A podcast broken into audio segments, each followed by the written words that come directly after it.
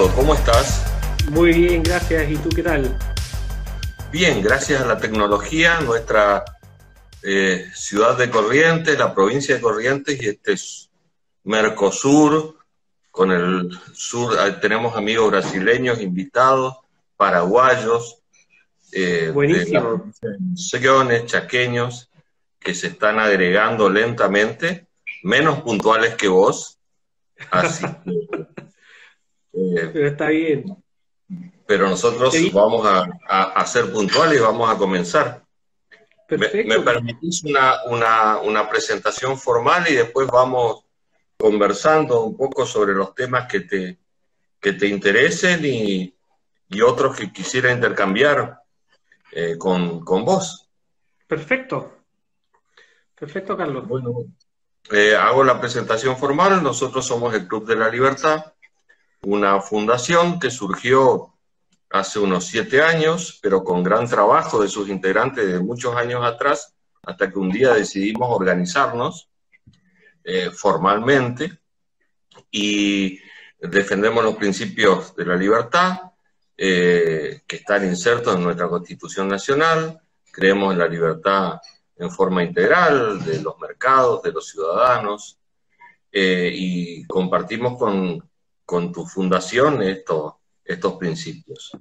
Nuestro invitado se llama Andrés Barrientos, que es director ejecutivo de la eh, ONG, del think tank Ciudadano Austral, es ingeniero civil en obras de la Universidad de los Andes, diplomado en gestión de la construcción en la eh, Pontificia Universidad de Chile, se ha desempeñado como ingeniero en diversas áreas del mundo privado, mecánica de suelos, profesional de terreno, obras viales, medioambientales, y eh, tiene una activa participación en TV, en, Bio Bio, la segunda, el Demócrata, el Dínamo, la Estrella de Chiloé. En 2015 fue escogido como uno de los 50 líderes de la región de los lagos y el año pasado, en 2019, fue un participante por videoconferencia de nuestro sexto Congreso de Economía Regional.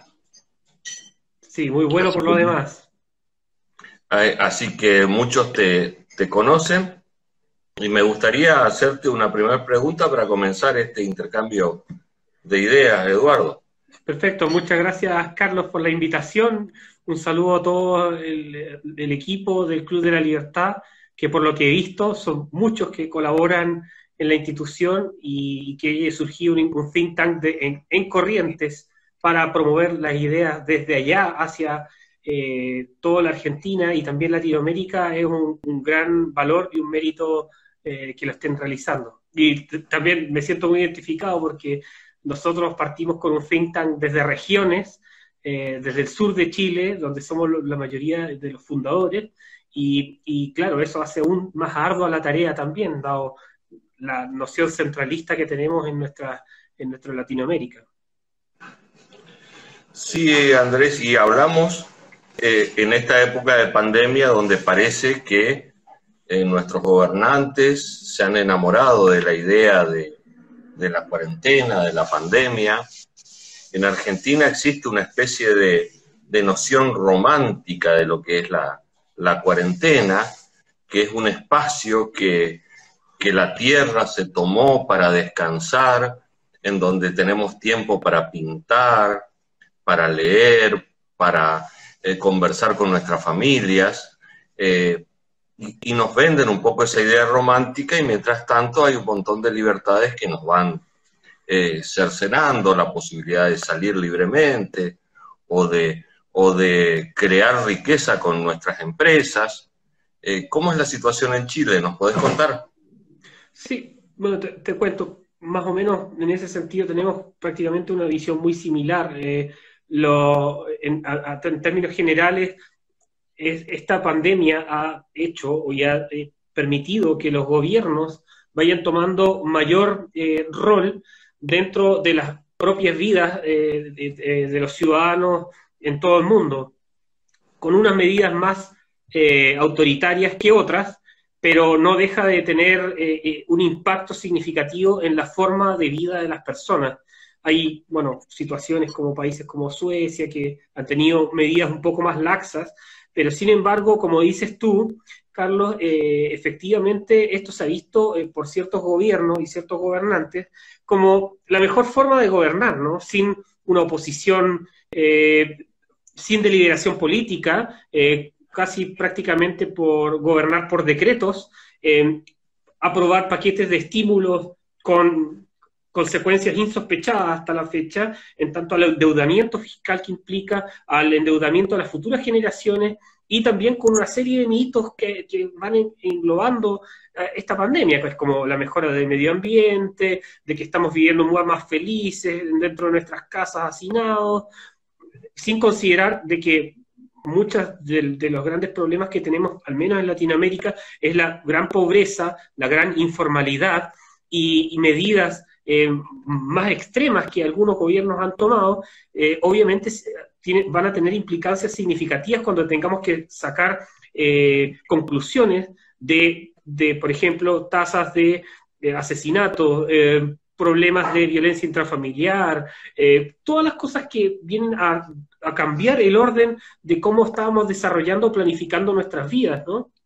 En Chile, nuestro gobierno ha sido bastante bien evaluado a nivel internacional por la temática de que eh, se tomaron medidas eh, no extremas, pero eh, bien de, de, pronta respuesta. Temas de las fronteras, el control de los testeos, testeos en, en la frontera, en los lugares del aeropuerto, y además de hacer cuarentenas segmentadas territorialmente.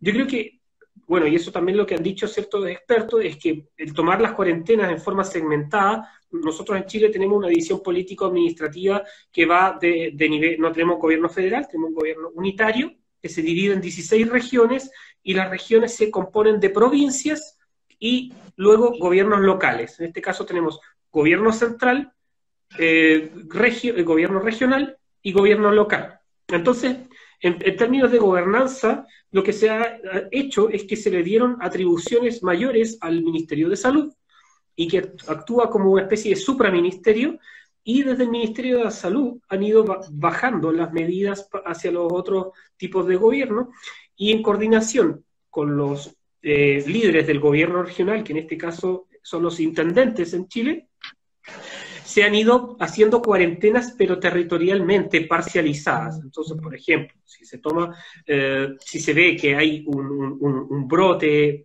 eh, significativo en determinadas, de determinadas comunas, se hace un cierre preventivo en ciertas provincias o ciertas comunas. Y eso ha hecho que, no, por otro lado, la izquierda más extrema y la izquierda en general, la oposición, eh, ha, solicitado y ha hecho o ha protestado en medios de prensa, y todos los medios que utilizan, para que se decreten cuarentenas extremas, es decir, totales, y que se cierre todo prácticamente.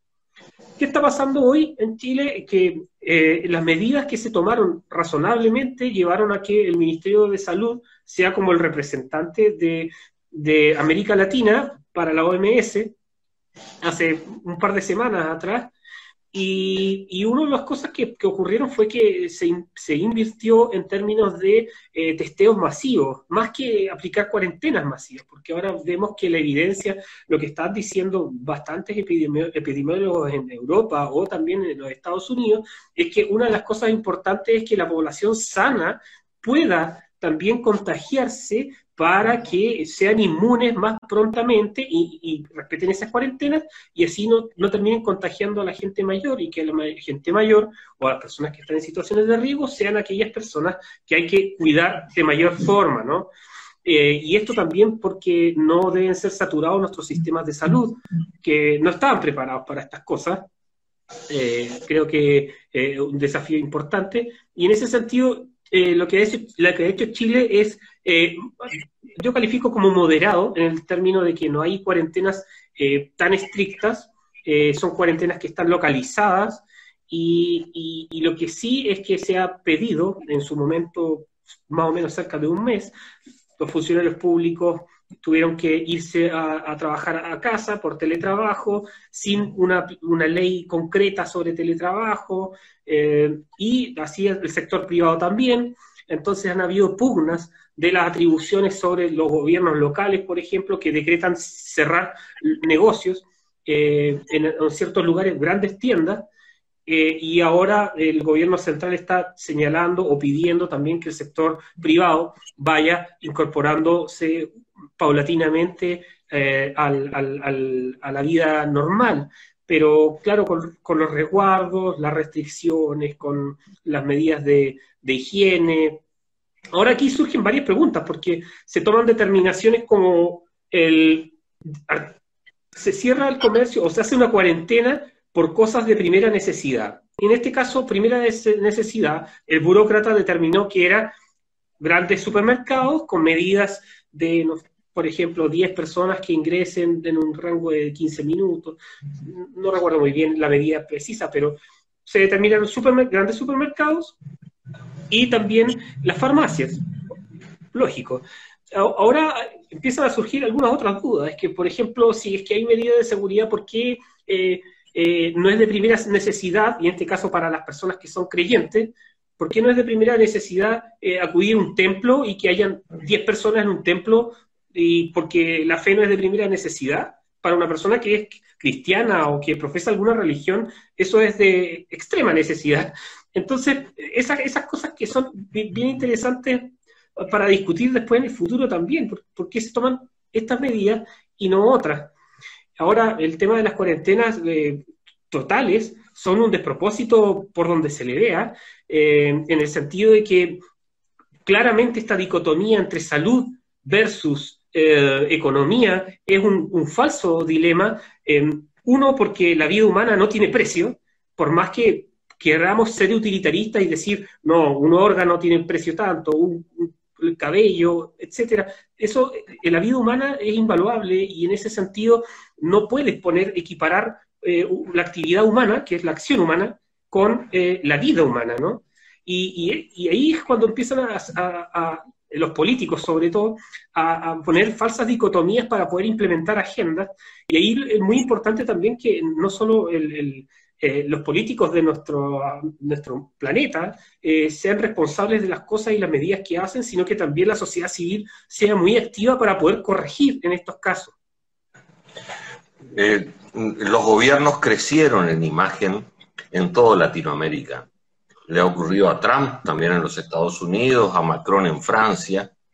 El, único que sigue teniendo inconvenientes es el gobierno español, pero crecieron porque todos tenemos miedo, nos quedamos encerrados y creemos que nos están protegiendo nuestros gobernantes. Chile, por ejemplo, eh, exhibe como algo positivo el tener muy pocas muertes respecto de la cantidad de contagiados. Mm. Eh, y, bajo ese escudo, Piñera ha crecido en su imagen. ¿Qué, reflexión te merece a vos? Sí, yo creo que, por supuesto que en, América Latina, al menos, el 2019 tuvimos un escenario, escenarios de revueltas en Ecuador, en Colombia, en Perú, en Chile, en Bolivia, en Argentina tuvimos problemas también. Eh, entonces, obviamente, cuando tenés eh, situaciones donde previamente la imagen pública de los presidentes de la República, de República han bajado sustancialmente en tanto su credibilidad, su forma de gobernar, obviamente eh, el escenario actual de la pandemia es visto como, bueno, en cierta medida como responsabilidad de su cargo, por supuesto, pero por otro lado también como una oportunidad de eh, reconfigurar eh, la visión del liderazgo, ¿no? Y yo creo que cualquier político que esté en el poder va a verlo de esa manera, eh, de una u otra forma, con, con medidas más o menos restrictivas, la forma de poder reevaluar su imagen. Caso muy negativo como se está dando, por ejemplo, en el caso de, de Salvador, si no me equivoco. Eh, otros casos más positivos, como puede ser el caso chileno, donde eh, previo a la insurrección de octubre del 2019, donde tuvimos revueltas por meses, donde eh, 376 mil empleados quedaron desempleados, 376 mil trabajadores quedaron desempleados en un país donde eh, tenemos 17 millones de personas, ¿no? es un número significativo. Antes de la pandemia estábamos en esas condiciones y eso había llevado también a que eh, la, respuesta del Estado frente a este estallido de violencia, esta insurrección, haya llevado a que el gobierno baje su nivel de aprobación por las encuestas. Y claro, como dices tú, eh, esto también es una oportunidad para reconfigurarse o rehacerse o, o mostrar una nueva forma de, poder enfrentar eh, las, situaciones de catástrofe. En eso, el presidente actual chileno tiene bastante em, experiencia en ese sentido, que el, año, cuando tuvimos el terremoto del año 2010, todo el plan de reconstrucción de Chile fue bastante bien evaluado interna como externamente. Y, en eso yo creo que eh, el, presidente actual está tomando como un, un nuevo, un nuevo rol en tanto a la que en gestión de crisis de este tipo, eh, de, catástrofes más naturales, em, tiene una buena respuesta. Eh, en, el, en el caso contrario es en el tema de la insurrección, donde mm, hasta el día de hoy podríamos decir que el proceso está en pausa, ¿no? Y ahora, ¿cómo visualizás la salida de la crisis? ¿Con más libertades, con menos libertades, con los gobiernos eh, consolidados y aprovechando los avances que tuvieron para dirigir la vida de las personas o gobiernos que retrocederán una vez que finalice esta situación extraordinaria?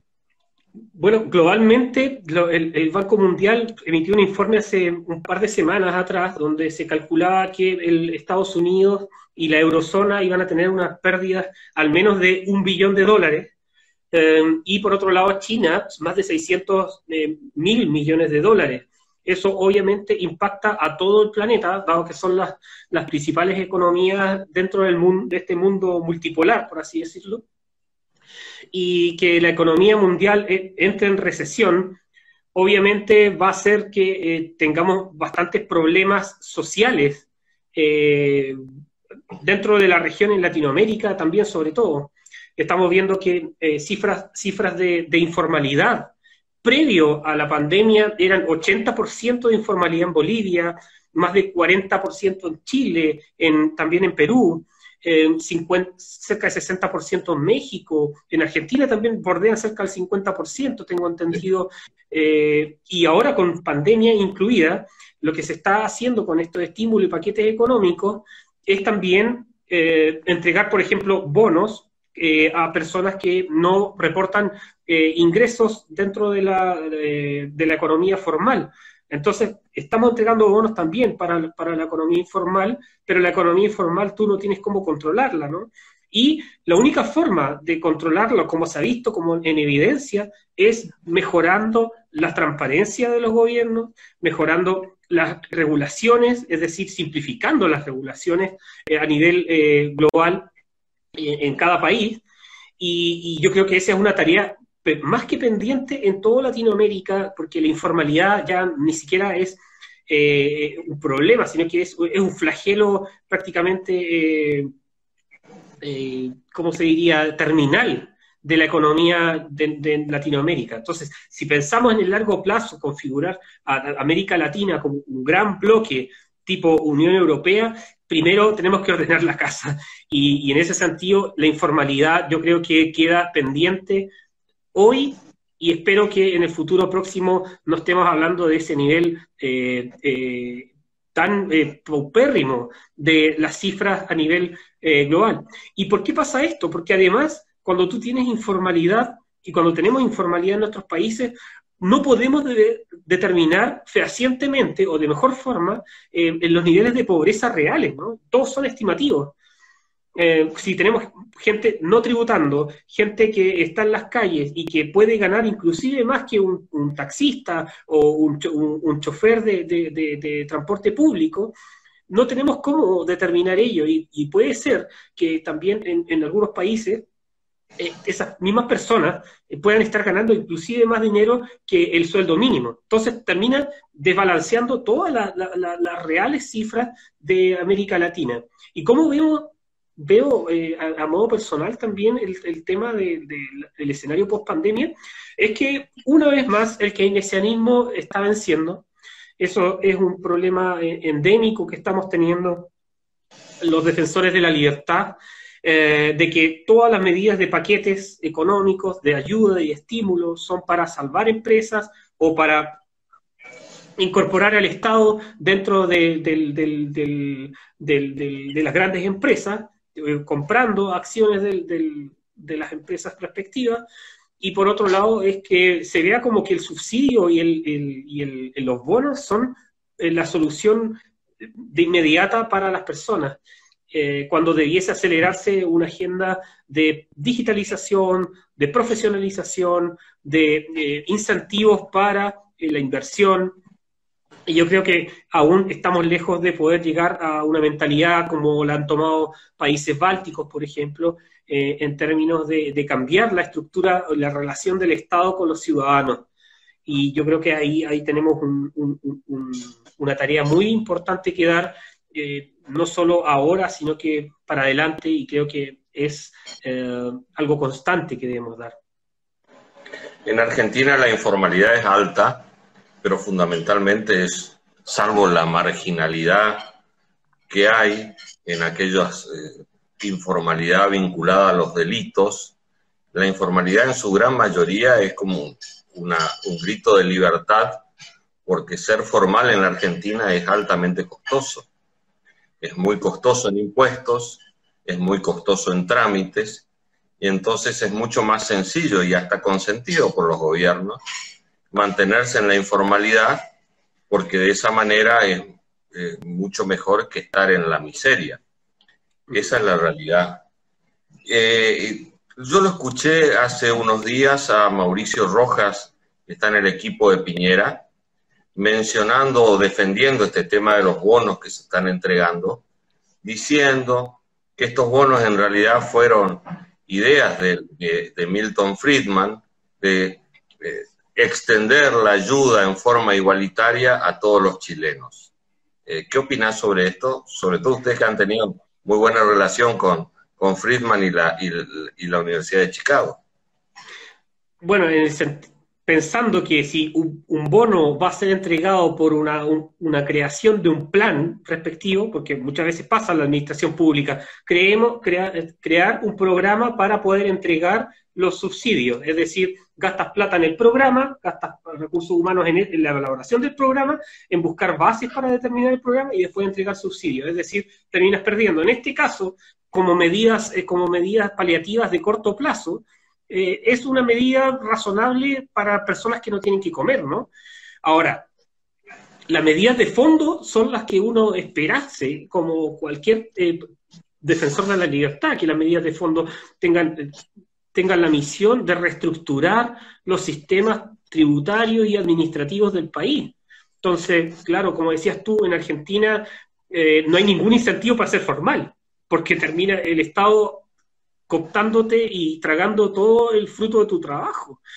Eh, y en otros, en otros países, eh, me refiero, por ejemplo, en el caso chileno, tú, si bien no tenemos una alta tasa impositiva a nivel de pequeña y mediana empresa, lo que sí es que tenemos una serie de excesivas regulaciones y plazos a cumplir de, respecto a, los deberes con el Estado. Y eso no es tan simple. Y eso es lo que hace que también sea mucho más fácil agarrar tu carro, comprar un saco de, naranjas y vender jugo en la calle y ganar cerca de dos mil dólares, eh, el dos mil dólares al mes, ¿no?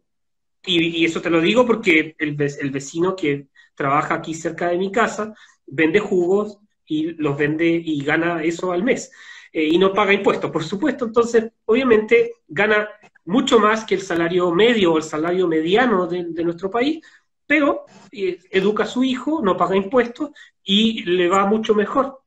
Porque obviamente es mucho más engorroso estar teniendo que pagar un contador, estar eh, teniendo que ir al, a los servicios públicos que te dicen que te falta un papel, llevas el papel de nuevo, te dicen no, te falta otro, y así la seguidilla de cosas que tienes que esperar un par de meses para que te entreguen tu tarjeta de pago de impuestos. Entonces, esa serie de incentivos, eh, yo creo que tenemos que seguir promoviéndolo y, y, fomentar también alianzas entre instituciones internacionales para promover este tipo de cosas. yo creo que ahí la labor que están haciendo ustedes también como para difundir las ideas de la libertad, no solo a nivel local, como están haciendo de, expositores locales para, entender el funcionamiento argentino, sino que también eh, es, valorable que ustedes estén invitando a muchos expositores de distintos países para también hablar cómo se está tratando el tema de, la pandemia y los efectos que tendrá en el futuro. ¿Cuál te parece que, sería el rol de, los think tanks liberales en esta etapa y posteriormente con la salida de estas medidas extremas de pandemia? Mira, en términos, en términos cualitativos, en términos cualitativos, yo creo que hay algo que puede sonar muy eh, cliché o muy menor, pero este concepto de nueva normalidad, a mi juicio, es una nueva lengua en la cual eh, están los gobiernos sumándose a, poner este concepto en la gente. Yo incluso a veces inconscientemente lo digo, eh, pero el concepto de nueva normalidad es la imposición de un nuevo Estado frente a la, al individuo, ¿no? y, el avance, la justificación del avance del Estado para suprimir las libertades individuales. Y yo creo que ahí nosotros tenemos que ser muy cautos en ver también el lenguaje, cómo lo estamos utilizando respecto a lo que a, la forma entre la relación del Estado, la sociedad civil y los individuos y los ciudadanos.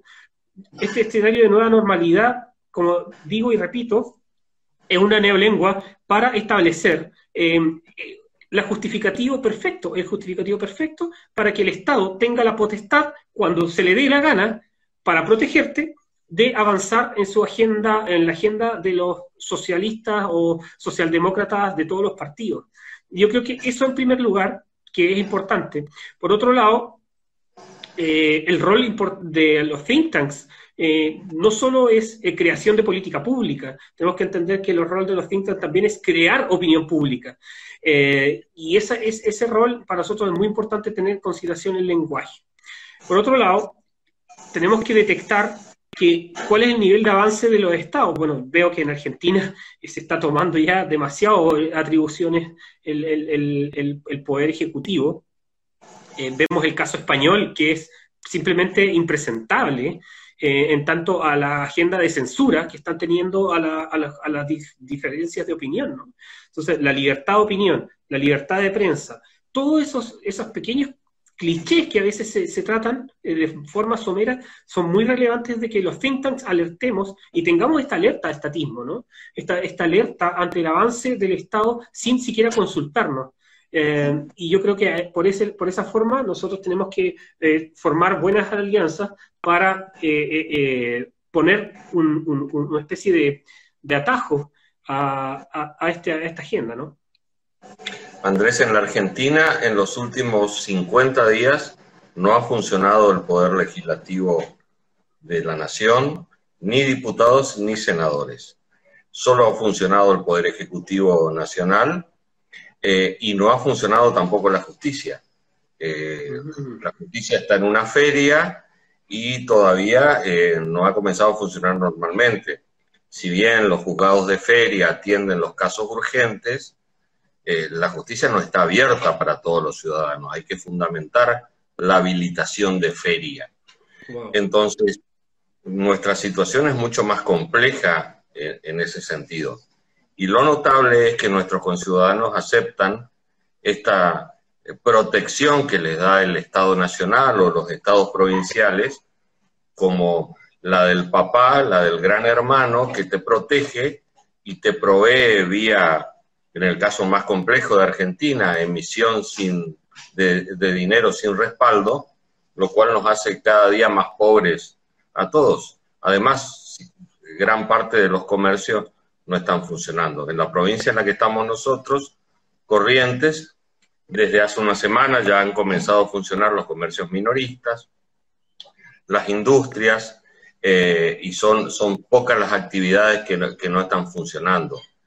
Eh, y, y, ya notamos una diferencia respecto de, del periodo anterior. Pero tenemos una justicia funcionando con turnos y el poder legislativo funcionando a cuentagotas. Eh, esa es la situación aquí. Algo similar ocurre en Bolivia. Algo similar ocurre en Brasil. Uruguay es el país que está teniendo más movimiento eh, respetando las libertades junto a Chile. El Perú también está teniendo serios inconvenientes en su funcionamiento. En fin, estamos viviendo una época en la que el gran hermano está tomando decisiones extremadamente mm. personales. Allá liberaron presos también, ¿no? ¿Cómo, perdón? Liberaron presos allá también. Se han liberado presos en gran cantidad, basándose en, en una posición penal garantista eh, que sostiene un gran sector del, gobierno local. Estos presos eh, no tendrían que estar en, sus casas, porque además no se quedan en sus casas, siguen delinquiendo, lo que aumenta la, peligrosidad. Son, violadores, son eh, personas que están con serias condenas y no habría razón para, para escarcelarlos. Habrían otras maneras de protegerlos como seres humanos, en un cuartel militar, en, algún hospital, con medidas de seguridad para que no se escapen. Pero en fin, es una situación complicada la que estamos viviendo. Y en la mayoría de los países se, se esconden detrás de la pandemia para eh, abrir la ventana e ingresar a nuestros hogares. Claro, bueno, eh, eso es algo que, que, que, está pasando. Fue una de las indicaciones también que dio la alta comisionado Michelle Bachelet de la ONU, ¿no? De, hacer políticas que tengan relación, obviamente, garantista, para ah, eh, dejar que algunos casos de, presos en todo el mundo eh, vayan siendo liberados para evitar contagios, etcétera. Yo creo que la evidencia está mostrando de que gran parte de esos eh, presos están volviendo a delinquir y pone en más vulnerabilidad a las familias de, latinoamericanas yo creo que aquí vienen cosas bien interesantes de debate futuro. En primer lugar, eh, la pugna eh, geopolítica global que se está dando en términos mm, eh, de Estados Unidos y también lo que está ocurriendo con la zona europea y también China. No es menor el debate que se está dando en, Estados Unidos respecto al rol que ha jugado China y la Organización Mundial de la Salud en la pandemia la China, por supuesto, en términos de la, de, la transparencia de los datos, y además también, por otro lado, lo que señaló Taiwán en su, en su momento, ¿no? Taiwán señaló, nosotros tenemos una alternativa para controlar el coronavirus y que es en, sintonía con el orden social libre, eh, no así como lo está haciendo el Partido Comunista Chino. Entonces, esas, esas pugnas esas no son menores de que nosotros no podemos estar tampoco eh, lejos de entender lo que está ocurriendo a nivel global. La pandemia también ha mostrado nuestra fragilidad democrática, eh, donde algunos han osado utilizar mayormente su poder fuera de los rangos constitucionales. Eso es algo que es un flagelo en Latinoamérica, nosotros tenemos un escenario de, problemas democráticos y también de, debilidad institucional importante, y eso se está revelado ahora también con esta pandemia donde los, estados han tenido que forzar sus redes asistenciales para poder desarrollar eh, sus políticas. Y creo que como otro desafío es el, tema del rol de la sociedad civil. Yo creo que una, una sociedad civil fuerte eh, y bien coordinada puede ser un control más fuerte que los partidos políticos del poder, ¿no? Y hoy en día muchos políticos que se están retirando también de la política ven que en la sociedad civil, en los think tanks, en las ONG, pueden tener un mayor nivel de influencia que estando votando uno que otro proyecto. Entonces hay que tomar esa relevancia dentro del, escenario eh, local y global para que así también podamos coordinar en el futuro cuáles son las buenas prácticas que sacamos de esto, para que no vuelva a ocurrir o para que cuando ocurra nuevamente eh, estemos mejor preparados. Sí, es un gran desafío el que tenemos enfrente. Nuestros gobiernos no van a retroceder en sus decisiones, le han tomado el gusto a, eh, a construir estas sistemas casi autocráticos en muchos países eh, y mm, vamos a tener que generar los espacios de libertad eh, con mucha lucha cultural, con muchos argumentos y mucha presencia en los medios de comunicación masivos, porque hoy el discurso en la mayoría de los países es casi único, eh, sosteniendo al gobernante de turno que sigue protegiéndonos. Entonces, realmente el trabajo que tenemos enfrente es eh, complicado, pero divertido desde el punto de vista que podemos eh, tener desafíos interesantes, porque en estos puntos de partida generalmente pueden surgir eh, mucha gente que tome conciencia de sus libertades, sobre todo ahora que se las están cercenando. Claro. Y yo creo que, como te decía, no es menor el, analizar el caso Taiwán-China, que China estratégicamente y geopolíticamente hablando, China ha tomado gran parte de su estrategia global el hacerse de las empresas eh, que tienen acción en Latinoamérica. Caso energético, por ejemplo, grandes empresas energéticas están siendo compradas por China. El caso, eh, el caso tecnológico, por ejemplo, tenemos en Chile la gran fibra óptica austral que conecta toda la zona austral con, el continente. Eh, está con capitales chinos, principalmente en el inicio iba a ser con capitales eh, franceses, pero luego China dio una mejor oferta y se lo está haciendo. Entonces, China está teniendo un rol no menor dentro de la economía global y sobre todo la influencia que está teniendo en Latinoamérica, y eso tarde o temprano va a jugar un rol importante en las medidas que se vayan tomando dentro de los estados.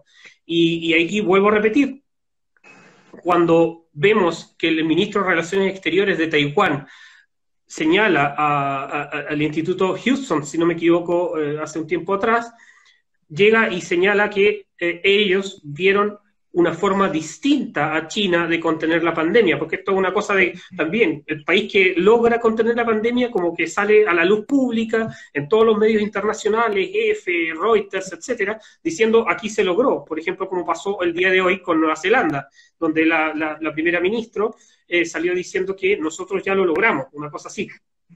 Entonces, cuando vemos... El caso de Taiwán es muy llamativo porque es vecino de China eh, tiene muchísimas relaciones eh, de tránsito comercial, de habitantes, y aún así lograron prácticamente mantener la cantidad de casos simplemente con ayuda de la tecnología.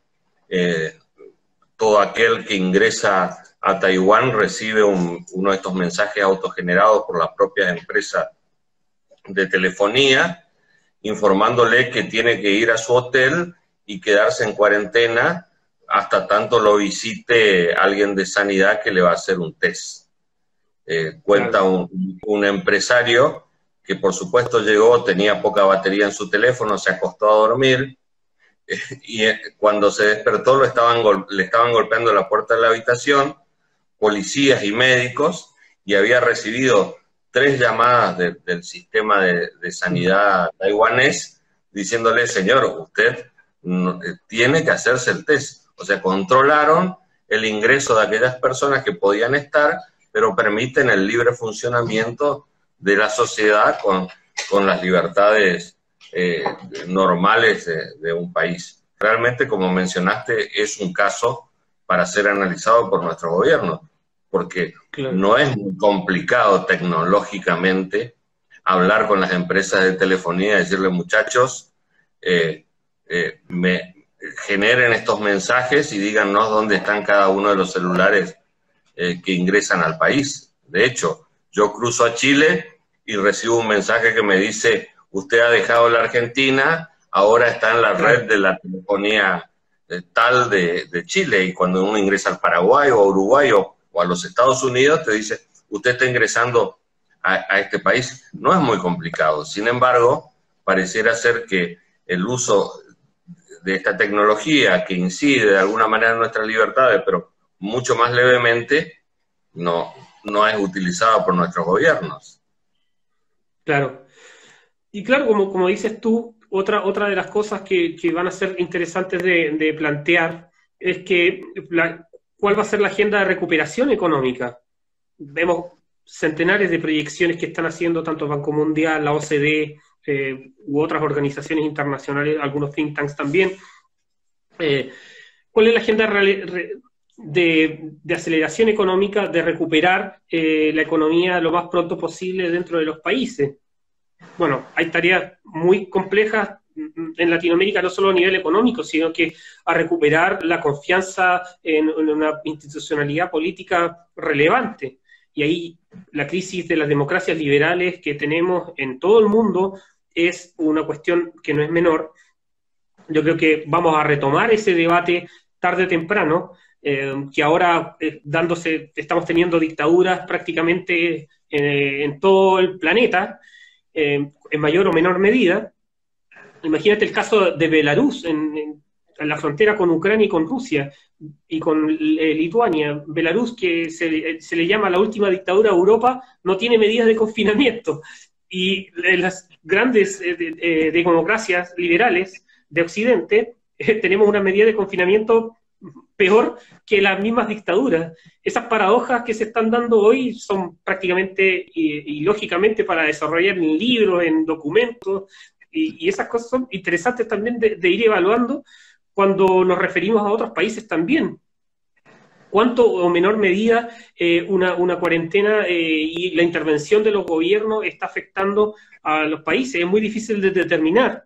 Hay métodos y metodologías, como por ejemplo realizó el Banco Mundial, de determinar cómo, cómo afecta las cuarentenas eh, en la economía. Hicieron unas proyecciones mediante mediciones de, la, de, la, de la capa en la cual estamos los humanos, que son cerca de 13 kilómetros más o menos, miden el nivel de saturación de, dióxido de nitrógeno y en virtud de eso pueden sacar algunas relaciones mediante cierta metodología, algunas relaciones de el, impacto económico que se está dando cuando hay más o menores medidas.